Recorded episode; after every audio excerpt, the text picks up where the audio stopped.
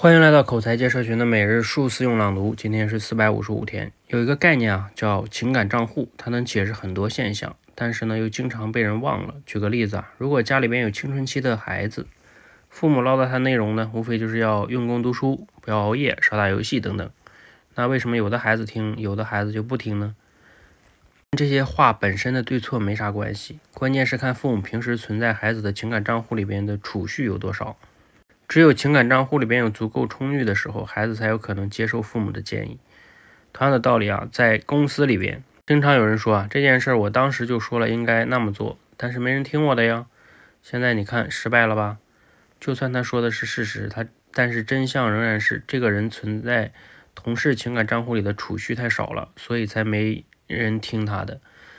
这也和事情本身的是非对错没啥关系。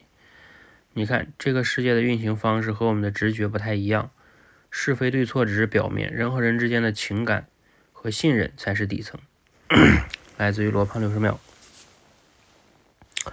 嗓子不太舒服啊，简单说一下。那这个情感账户呢，还是挺重要的一个概念哈，尤其是我们在人与人沟通的时候，我们很多的时候总是会停留在技巧上，说我怎么说服别人，但有的时候就是个情感账户就像一个地基一样。这个地基不牢，你靠技巧是没有用的。那另外一个维度呢，是以前我们经常讲的非暴力沟通。其实光讲道理还不够，你如果能再掌握一点非暴力沟通的话，可能会让你的表达会更好一些。好，我们今天就先简单说这么多哈。